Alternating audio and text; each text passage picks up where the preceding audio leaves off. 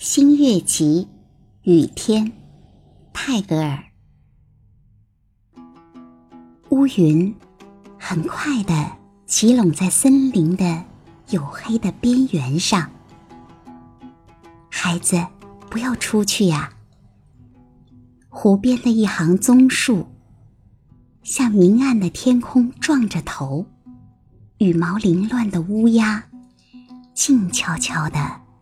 栖在罗望子的枝上，河的东岸正被乌沉沉的明色所侵袭。我们的牛系在篱上，高声鸣叫。孩子在这里等着，等我先把牛牵进牛棚里去。许多人都挤在池水泛滥的田间。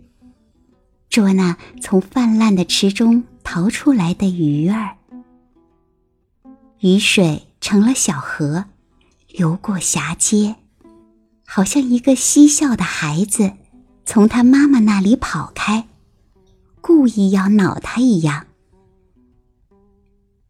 听呀，有人在浅滩上喊船夫呢，孩子。天色明暗了，渡头的摆渡船已经停了。